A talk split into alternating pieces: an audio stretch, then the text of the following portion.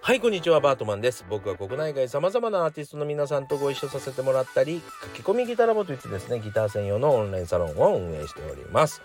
えー、説明欄にリンク貼っておきますので、ぜひチェックしてみてください。えー、今日はですね一度必ず相手の話を飲み込むことということを、えー、お話ししたいと思いますがその前に昨日のちょっと出来事から、えー、ご紹介してからですね、えっと、今日の本題に移りたいと思います。昨日はですねスムースエースさんというアーティストのサポートで渋谷のセブンスフロアというところでですね、まあ、スムースエースのライブとしては2、3年ぶりの、久しぶりのライブということでですね、えー、やってまいりました。えー、僕もサポートを務めてまいりました。で、昨日のイベントはね、えっと、シャッターチャンスっていうタイトルがついておりましたが、えー、ワイキキレコードさん23周年ということでおめでとうございます。えー、そしてその、えー、所属している空中カメラさんの、えー、イベントだったわけですね。で、えー、お友達のスムースエースさんを呼んだということでございます。で、空中カメラさんの曲が良くてもう非常に楽しかったんですけどどんな感じかというとねビーチボーイズとか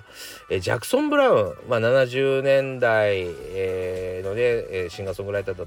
たりしますがそこに、まあ、現代的なアレンジが入り日本語で歌い、えー、もうポップバリバリみたいな感じでですね非常に楽しかったんですよ。で、えー、ソールドアウトだったんでちょっと居場所もなかったのもあるし僕は携帯でちょっと仕事したかったのもあったので、えー、控室にこもってですね一人で椅子に座っておりました。でもねなんか曲が始まるとひょこっといつの間にかによいつの間にかに立ち上がって小躍りしている私がいましたね。何度も立ってるみたいな、えー、何度も隙間から覗いている みたいな。そんな風なねことをしたくなるようなもう本当にグッドサウンドでした。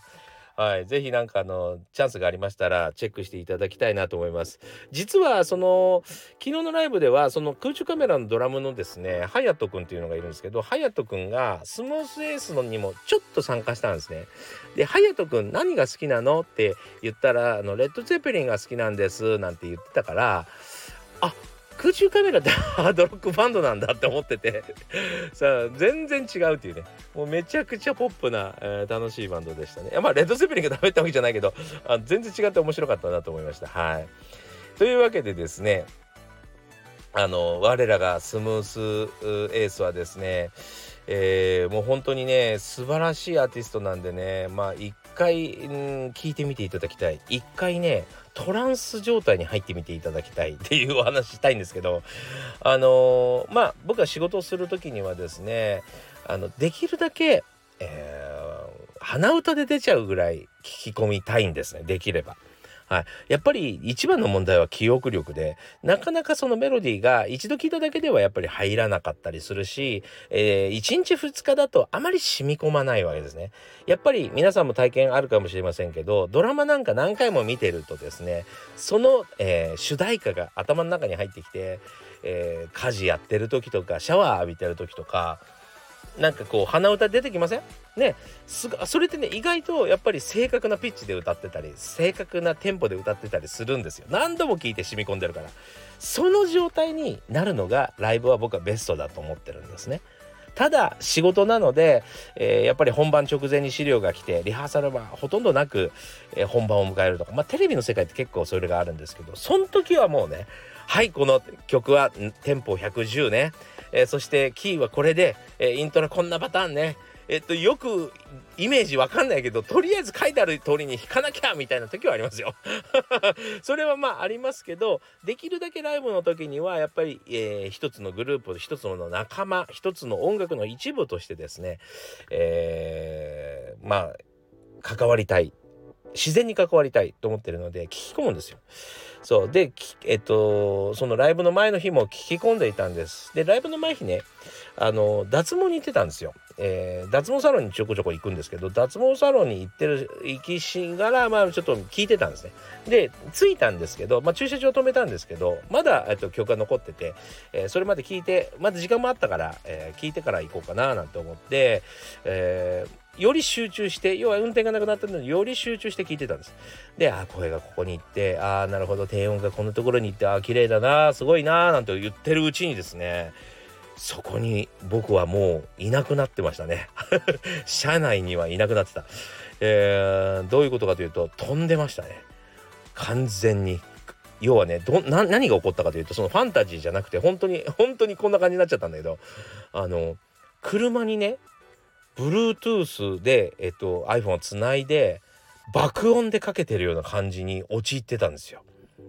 そう。なんかその声の世界に飛んじゃったんでしょうね。なんか声に車内が包まれてるような感じ。お花畑の真ん中にいるような感じって言ったら分かりやすいかな。そう。なんか包まれてるような感じになってなんかねあのまあちょっと我に返るわけですよ。ふっと。あここあの脱毛サロンの駐車場だと。車で爆音でかけちゃダメじゃん音楽をみたいな。迷惑行為じゃんと思ってふーっとね意識が戻ってあのカーコンポのボリュームをバババババーって押すわけです。ガチャガチャガチャガチャって。あれ？音量下がんないみたいな。あれ？どっから音が鳴ってんだろうみたいな。本当にキョロキョロキョロキョロ。一人でしてて。であ iPhone 持った時にあ本当に iPhone から鳴ってる。あれ？今すごい音量だったんだけどみたいな体験があったんです。本当に。いやマジでね聞いてみな。飛ぶぞってやつですよ。本当に。いやーすごい体験でびっくりしました。で昨日のライブでもですねあの僕あのギター弾かない瞬間要はそのコーラスだけ聴かせる瞬間とかもあるので、まあ、お客さんの顔を見ててもですねあれ？あの人もしかして飛んでます？みたいな表情の方いました。僕と同じ顔をされてますね。みたいな。わかりますよ。それ僕体験済みです。みたいなね、えー、そんなねあの思いで見てました。まあいきそう飛んじゃいますよね。みたいな。これってなんか遊園地行っても映画見ててもあんまり体験できない。ちょっとね文学だったらあるんじゃないか。そのストーリーの中に入っちゃうみたいなのがあるんじゃないかなという感じがありますがそういう体験ってなかなかできる場所ないのであ僕はあの別に宣伝部長でも何でもないしギャラをもらってるわけでもないんで大プッシュする必要必要ない立場なんですけども是非この体験をですねあの共有したいなと。瀬松さん分かります。飛びました私もと、えー、みんなと共感したいなと思うので是非あのチェックなんか機会があったらですねまあライブとかが一番いいと思うんだけどまあ体験してみていただきたいなと思います。では今日の本題ですね。一度相手の話を必ず飲み込むことっていうことですね。これはね皆さんにそうしなさいって言ってるような話ではなくてですね。僕が今一番心がけてるこのポンコツな僕ができないことですね。はい。えー、というわけでですねちょっと自分の次回の念もふこもあの踏まえてちょっと今日お話ししたいんですけどまあ昨日久しぶりにですねあの、まあ、打ち上げなんかもあったんです。まあコロナ禍はなかなかねみんなで会って飲むとかっていうこともできない。ライブ後しっかり、えー、打ち上げをやるなんていうのはできないご時世だったんであれだったんですけども。まあ久しぶりにみんなが返して飲み会があって非常に楽しかったんです。本当に。でまあいろんな人たちとお話しさせてもらいました。であのまあいろいろ話してるうちにですねあのまあ僕はなんか最近まあいろいろ相手に合わせるより自分は自分の話をした方がいいなって思ってるんです。自分の思ってることを正直に言おうと。で僕はなんかもしかしたら昔からちょっと偏屈だったり変わってるんだと思います。で、えー、ちょっと普通とは違う一般的な意見とは違う意見を持ってたりします。なんか変わってるんですよ。昔から変人って親にまで言われてたんでね。はい。でもうんそれをねなんかひたむきひたむ隠しにしてきたんですけどもやっぱりなんかこう結局自分の何、ん、つったらいいのかな思いが届かないというか自分がちゃんと評価されないような気がしてっていうか別にそんな風にあのそんな悪く悪いような考え悪いことを考えてたりするわけじゃないのにやっぱりなんか妙に隠すことによってうん恨めしい気持ちというかやっぱり一言一言が嘘っぽくなるっていうのもあったりして結構自分では、うん、最近自分の思った通り言ってるんですね。ただそこにはルールがあるなと思ったんです。絶対に、えっと、他人と違う意見を言う時には必ず一度ね相手の話を飲み込まなきゃいけないということですね。でもやっぱしついついやってしまいがちなのが自分がやっぱりいろんなこと知ってる気になってですねえっと例えば経験していても例えばね右に行ったらあのお花畑に着くよ。左側に行ったら前行ったら崖だった。分かっていてもですねじゃあ左に行こうっていう人がいたら違うよって。バカなの？俺の話を聞きなよ。みたいなそういうふうに言ってしまうとその人もまあ反抗したり傷ついたりするわけじゃないですか。でみんなどんな結果を出そうがどんな考えを持ってようが、えー、過去の経験とかうん過去の実績とかでですねその選択を必ずしてるはずなんですよ。子供の時にはそういう経験がないので、えー、みんなゼロだし、えー、親の言うことをしっかり聞聞いたりしてきてね大きくなってきたと思いますが大人になるっていうことはいろんな経験や痛みを感じてですね、えー、過去の成功体験とかもあって、えー、まあ左って選んでるってことが多いわけですね。はい、なんかこういう風な風景だったら成功したことがあるみたいな、えー、そういう感じで左を選んだりするってことですね。なのでその人が言ってることも本当なんですよね。本当。だからえっといやいや違います。そうじゃなくて右なんですと。えー、そうやって論破することってアホだと思うんですね。バカなんですけどちょっと僕自身がうんまあもともとコミュ障っていうのもあって音楽のことしか考え考えてないからあんまりなんかこうなんだろうな社会のこととかを、えー、よく理解してなかったりしてたんですずっと。である時思い立ってえっとこの能力をもうちょっと社会のことに目を向けてみよう、えー、仕事のことに目を向けてみようと思ってあの全振りしたんですね力を力を。だから今はいろんなことをよりよく分かりました。よりよく分かってしまったがゆえに大好きな人たちには大好きであれば大好きな人ほど失敗してほしくないと思って、えー、いやいや違うと否定しがちになるんですよね。ポンコツですよね。そう。なのでですね本当に心がけてます。で昨日それがちゃんとできたかながね酔っ払っていたのであんまり、えーと、自信がないんです。いやいや否定みたいなことは多分しないと思うんですけどえっと相手もなんか喋ってる時にいやいやえっとでもそれってさみたいな話を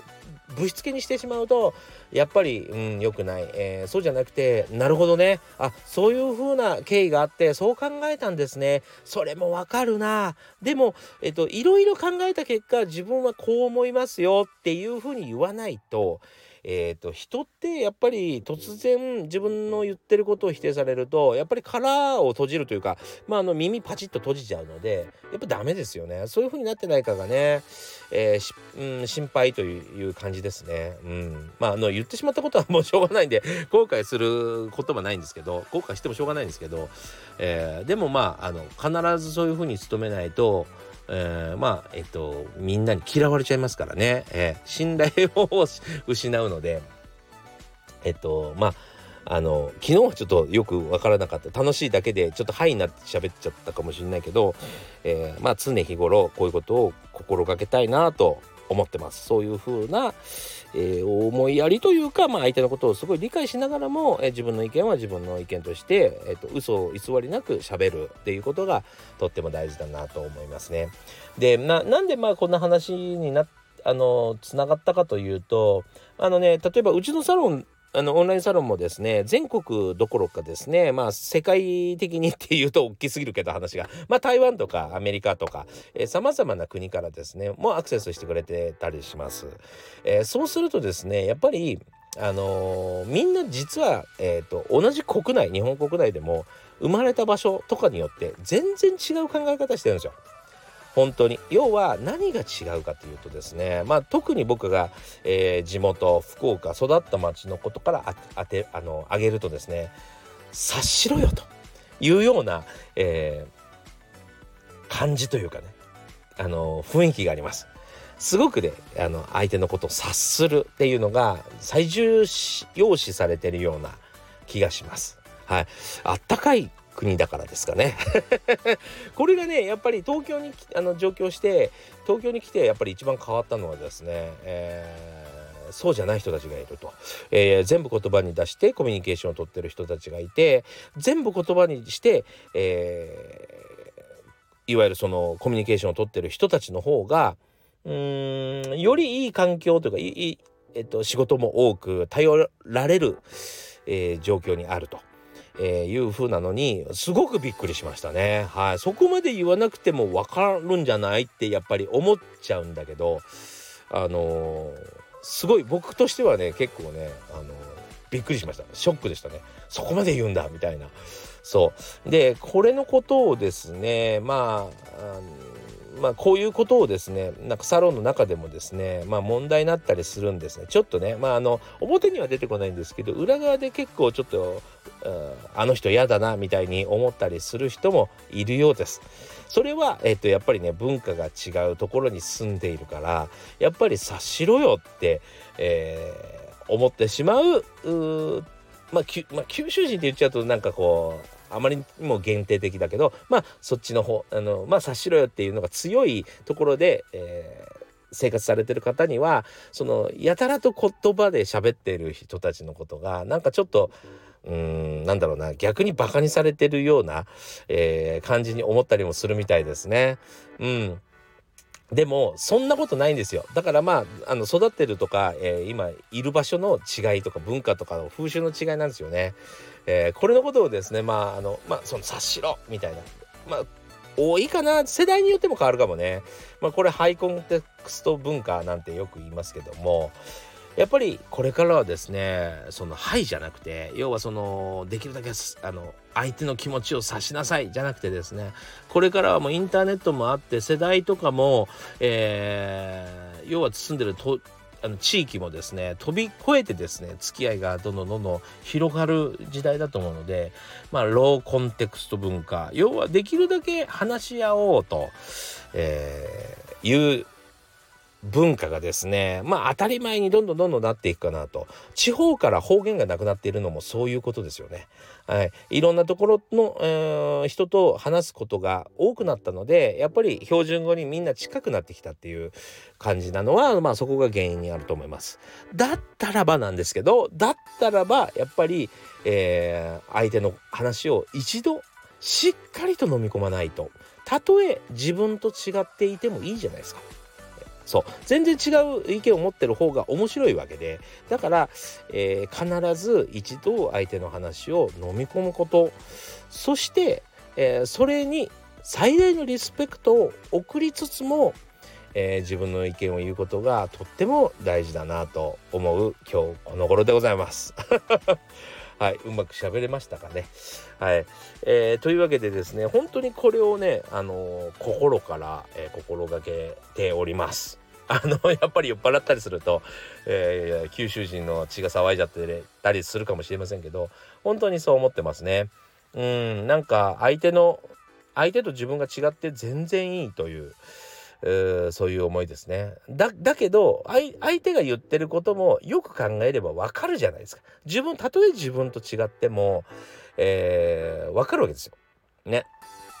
そう分かってるのに、え、それもあるよねって思ってるのにえー、右側の、えー、お話だけしたりそれそうだよねって思ってるのに左側だけ喋っちゃったり。っていうことですね。そうじゃなくて右と左陰と陽。やっぱり必ず話には表裏があるので絶対にそこにはちゃんと触れてですね。あ分かる分かる。俺もそういう思いがあった時もあったんだけどこれこれこうでこういう風に変わったよみたいなちゃんと思いやりのある話し方をしたいなと思っております。はい。というわけでですね今日もご視聴ありがとうございました。また次回、えー、お会いしましょう。それでは。